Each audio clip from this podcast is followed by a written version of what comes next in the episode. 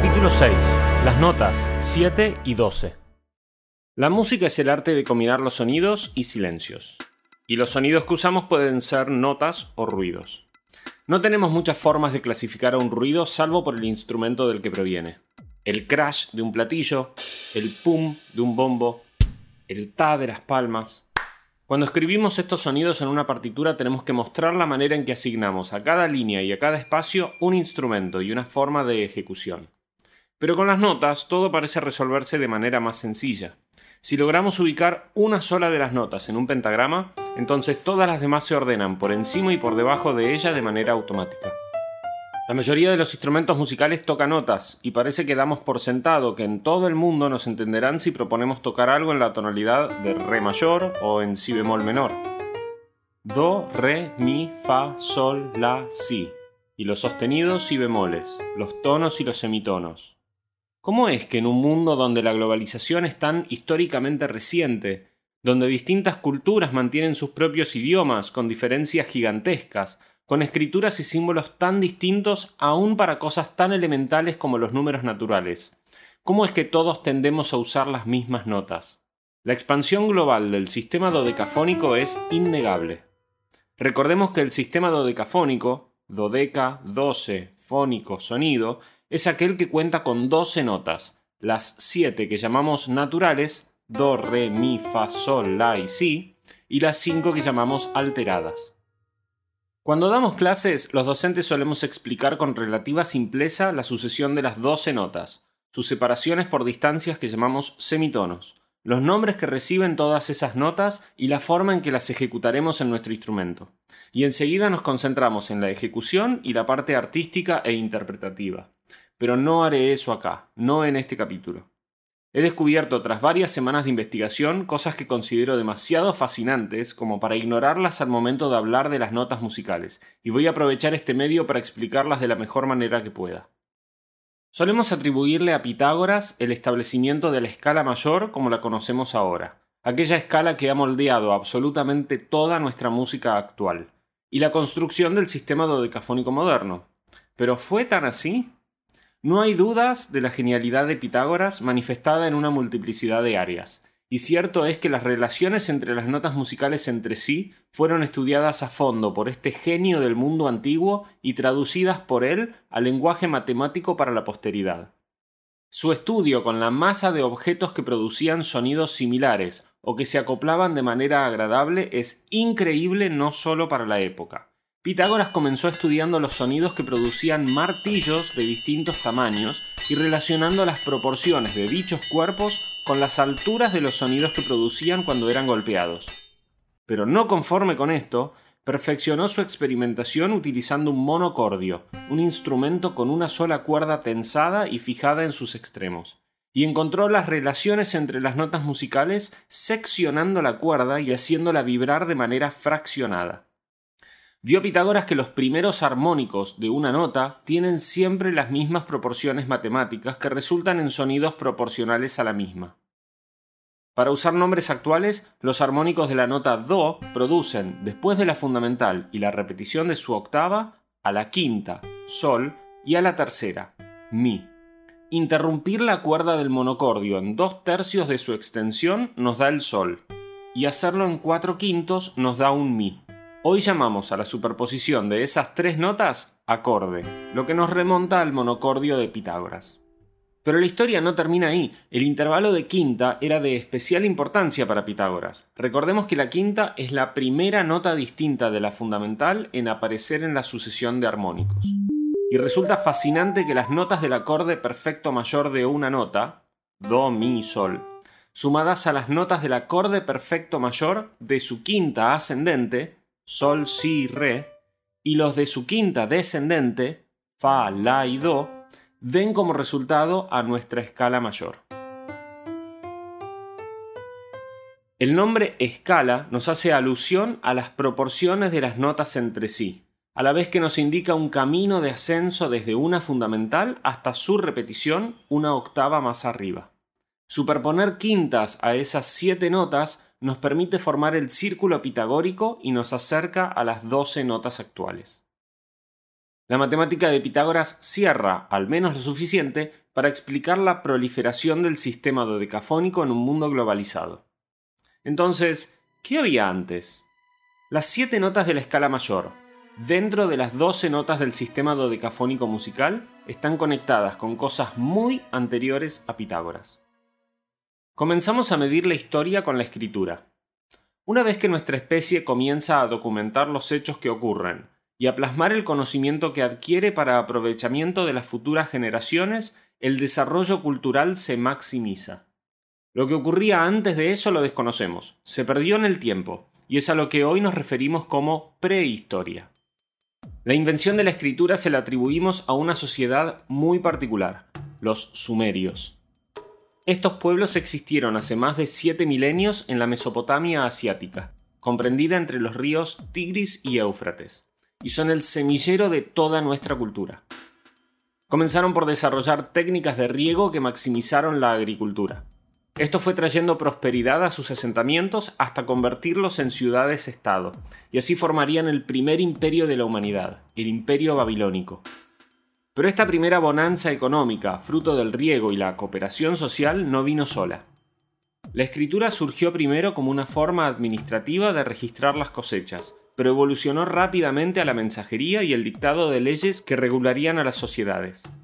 Las leyes mismas irían evolucionando y se irían puliendo hasta formar algunos de los preceptos legales más importantes de la actualidad. Por ejemplo, si bien la idea de ojo por ojo, diente por diente hoy la consideramos barbárica, violenta y exagerada, Gandhi diría milenios después ojo por ojo y el mundo quedará ciego, Debemos reconocer su fundamentación en principios que hoy valoramos como algunos de los más altos de los sistemas jurídicos modernos. El castigo debe ser proporcional al delito, ya que un ojo se paga con un ojo. Así es que por robar una manzana no se justificaba cortar una mano. Y un ojo es simplemente un ojo, y no el ojo de un rey, un obrero, un emperador o un siervo. El principio de igualdad ante la ley tiene raíces en la babilónica ley del talión. Así es como mucho de nuestro sistema jurídico se basa en las antiguas y novedosas leyes babilónicas. Estos asentamientos que formarían el imperio babilónico tenían culturas distintas y diferentes formas de interpretar la realidad. Encontramos mucho sobre las cosmovisiones de estas culturas en sus religiones y mitologías. Así es que, en aras de la cooperación y la no siempre fácil integración social, las creencias y mitologías de estos pueblos comenzaron a formar una competencia durante no se sabe cuánto tiempo. Seguramente no haya sido algo conscientemente planeado, pero los dioses de las diversas culturas comenzaron a competir por ubicarse en una jerarquía divina. No es casualidad que encontremos en civilizaciones antiguas mitologías en donde las deidades son fuerzas de la naturaleza. El dios Sol ha sido una figura clave en un sinnúmero de culturas, pero se lo puede ver acompañado por el dios Agua, el dios Viento, el dios Tierra, el dios Bosque, el dios Águila, el dios Fuego. Le rezábamos a un dios si queríamos que lloviera y a otro dios si queríamos que los ríos se replegasen. Y conforme el imperio babilónico iba surgiendo, ¿cómo saber qué dios es el mejor? O dicho de otra forma, ¿cuál es la forma idealizada del ser en el mundo que ayudará a entender mejor la realidad y actuar en ella, evitando el dolor y el sufrimiento propios de la vida misma? La pregunta es muy sofisticada aún para la actualidad, y los pueblos antiguos buscaban resolver esa pregunta por medio de narraciones, mitos e historias son los cuentos artísticos en donde se ensayan las ideas que serían peligrosas si las manifestáramos de forma inmediata en la realidad circundante. En su lugar se preguntaron, ¿cuál es la mejor forma de vivir? Para los babilonios, el mal estaba representado por una diosa de agua salada llamada Tiamat. Tiamat tenía forma de dragón, lo que responde a la biología básica de nuestro ser el dragón es la suma de todos nuestros depredadores antiguos. Es un reptil, como la serpiente sigilosa que se cuela en nuestro jardín y amenaza a nuestros hijos, que se mueve como un felino, que vuela como un halcón y que para colmo de males escupe fuego. No es casualidad que la figura del dragón sea un arquetipo universal, es el depredador ficticio que condensa todos los depredadores naturales de nuestra especie. ¿Y por qué era un dios femenino? Enfrentarse con el dragón es estar ante el caos mismo. El cuerpo, todo nuestro sistema biológico, se pone en alerta. Los instintos de correr y pelear se activan. La atención se focaliza. Los músculos se preparan para actuar. El dragón es el exterior peligroso, pero en el exterior también es donde se consigue el alimento. Afuera es donde hay tesoros por descubrir. Adentro podremos tener confort y seguridad, pero afuera están las cosas que necesitamos para subsistir. Y enfrentar lo desconocido, por más que pueda ser muy peligroso, tiene un potencial infinito. En ese enfrentamiento con lo desconocido, lo peligroso, lo externo, es que puede surgir novedad, creatividad, solución. Es por eso que Tiamat es una diosa, esconde el potencial de crear nuevas cosas. Vemos esto en otras culturas en donde tras vencer al dragón se descubre el tesoro escondido o se libera a la doncella presa. El dragón se asocia así a la generación de cosas nuevas y por eso su atribución femenina. Uno a uno los dioses de los pueblos babilónicos se enfrentaban a Tiamat y uno a uno volvían derrotados. Sin embargo apareció de entre los dioses Marduk. Marduk tenía dos poderes especiales. Tenía ojos alrededor de toda la cabeza y podía decir palabras mágicas. Marduk es el dios que presta atención, que mira y comprende lo que pasa. Nada se esconde a la vista de Marduk. Es el mismo poder que vemos en Horus, el dios egipcio, y es el ojo en lo alto del triángulo jerárquico que vemos incluso en el billete del dólar. Abrí los ojos y presta atención, parece ser la primera consigna de Marduk. No te escondas de la realidad. La mejor manera de solucionar un problema es observarlo y entenderlo. El segundo es el poder de hablar y transformar la realidad. Las palabras mágicas que transforman y producen una realidad distinta a la que érase antes de hablar. Es una referencia a la cualidad más humana que podamos identificar. Es esa capacidad de conciencia, expresión, voluntad, libertad, es lo que los griegos llamarían el logos. Y un Dios que presta atención y entiende lo que ocurre en su entorno, habla y dice la verdad, porque dice lo que ve, y lo que ve es lo que es, y lo que dice se manifiesta. La visión y el habla son dos puntos principales en el misterio que representa nuestra conciencia, y ambos constituyen los poderes de Marduk. Así es que Marduk se enfrenta a Tiamat, la atrapa primero en una red, es decir, la conceptualiza, y logra definir dónde termina y dónde empieza Tiamat. La define. A través de la red la corta en pedacitos. Es a partir de los restos de Tiamat que Marduk crea el cosmos, como el verbo en el Génesis. Y es a partir de la sangre de Tiamat que Marduk moldea al ser humano. Somos hijos del dragón del caos y moldeados por la conciencia, el logos, el habla y la acción, el verbo. Marduk es un dios y como tal representa para los sumerios un ideal de conducta. Anualmente a cada rey se lo juzgaba en tanto había sido un buen Marduk. Eso se debe a que tener un ideal, una meta a alcanzar, es crearse un juez interno. Cada cosa que uno hace se compara con ese juez interno en tanto nos acerca o nos aleja a ese ideal. Así es que Marduk se transforma en el fundamento de la legislación babilónica. No una persona, no un monarca, no una comunidad, sino un ideal de conducta. El dios, el ideal, no habita en el rey, en el emperador o en el faraón, sino que es superior a él, y quien rija a la sociedad deberá ser juzgado según ese ideal divino y superior, y no según él mismo. No puedo enfatizar lo suficiente lo sofisticado y novedoso que me resulta encontrar en una civilización prehistórica y en aquella que da comienzo a la historia una mitología tan distinta a todas las demás. Mientras civilizaciones antiguas rezaban al sol, a la lluvia, al lobo, una civilización de entre todas puso a un dios sobrenatural a moldear y juzgar su propia conducta. Y no solo eso, un Dios que propone una manera de enfrentar la realidad venciendo así al dolor y la opresión del dragón del caos y que además promete creación y novedad en el proceso y por medio de la conciencia. No es casualidad que una sociedad de pensamiento tan sofisticado haya inventado y desarrollado la escritura. Primero dibujaban imágenes, la llamada escritura pictográfica, y después fueron símbolos, la escritura cuneiforme, que escribían sobre tablas planas de arcilla húmeda hundiendo un palillo. Incluso llegaron a tallar leyes en roca. Pero no solo eso, los sumerios inventaron la rueda, la fundición de metales, el cálculo, el Estado con su sistema de leyes y hasta la cerveza. Con todos sus inventos y herramientas a su disposición, y el ser humano es una especie que usa como ninguna las herramientas, no ha de sorprendernos las ventajas que este imperio tuvo por sobre los demás pueblos de la misma era. Por eso es que nuestra cultura entera tiene su raíz más fundamental en Sumeria al menos 7.000 años atrás. Fueron los sumerios los que contaban 12 meses en el año por los casi 12 ciclos lunares que hay en los casi 365 días del año.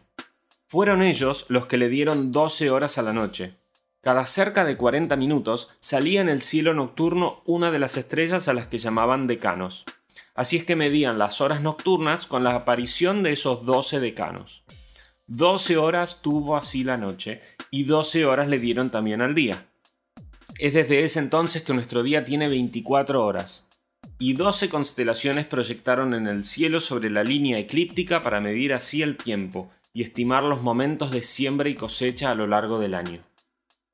Y si hablamos brevemente de sus números, nosotros basamos nuestras cuentas en los 10 dedos de nuestras manos. Fuera de eso, el número es completamente arbitrario. El número 12, preferido por los babilonios, tiene más divisores que 10. Mientras que 10 es divisible solo por 2 y por 5, además de por 1 y por sí mismo, el 12 se puede dividir fácilmente por 2, por 3, por 4 y por 6. Y si a 12 lo multiplicamos por 5, los dedos de nuestra mano, obtenemos 60, el número 60 era la base de la economía babilónica. Tiene 12 divisores, mientras que 100 tiene 9. Es, indirectamente, gracias a los babilonios, que nuestra hora tiene 60 minutos, y cada minuto tiene 60 segundos. En 360 grados dividieron al círculo, fácilmente divisible por 12 y por 60, y aproximándose a la cantidad de días que tiene el año calendario. 360 tiene 24 divisores, lo que simplifica mucho los cálculos al momento de medir y dividir circunferencias. Si bien han existido muchas formas de dividir a una octava musical, no debería sorprendernos que dividirla en 12 partes sobre un círculo sea una de las maneras más inteligentes de hacerlo.